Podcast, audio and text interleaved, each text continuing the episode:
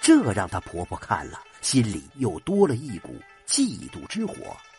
她还真的就害怕有人看上她这个儿媳妇，害怕有人替她抱打不平。自从婆婆有了这个想法以后啊，就和李玉兰的公公经常在一起商量办法。后来，狠心的公公婆婆终于想出来一条毒计。一天晚上，李玉兰到了下半夜了，他的那五斤棉花线还没纺完呢。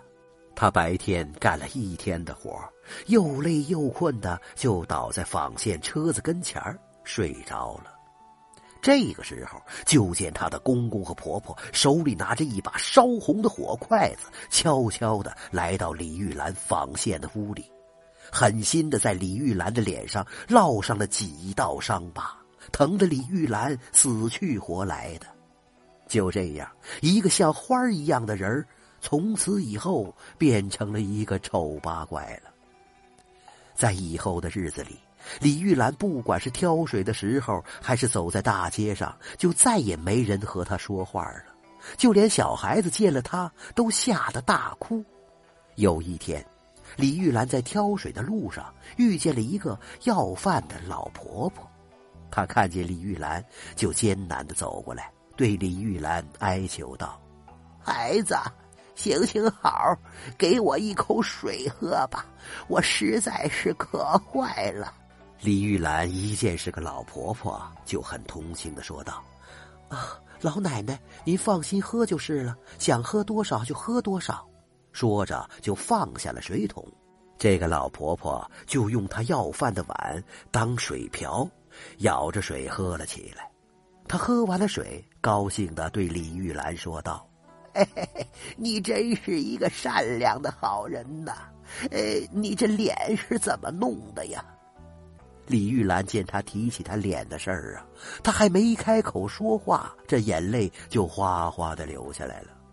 他把这个要饭的老婆婆扶在一块石头上坐好。然后，他就把自己的遭遇一五一十的给他说了一遍。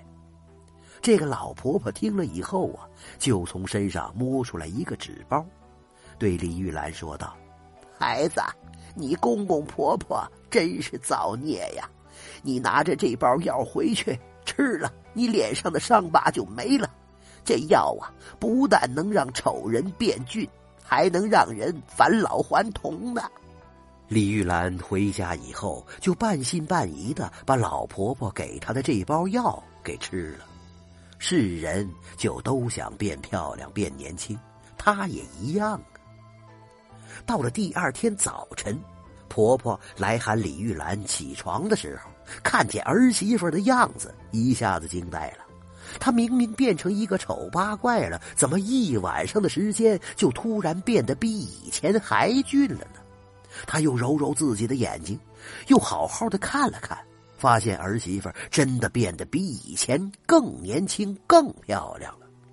他本来还想骂儿媳妇怎么还不起床，可是当他看见儿媳妇像变了一个人一样的时候，就突然变了腔调了，问李玉兰道。哎哎，媳妇儿啊，哎，你这是遇到神仙了，还是得到宝贝了呀？啊，快告诉我啊！呃，我也想变年轻一点，往后啊，我和你公公一定会好好疼你的。李玉兰呐是个实在人，经不住婆婆的三句好话，就把她遇着一个要饭的老婆婆给她药的事情跟婆婆说了一遍。婆婆听了，就好言好语的求她。下次要是再遇到那个要饭的老婆婆，也给她和公公一人要一包药。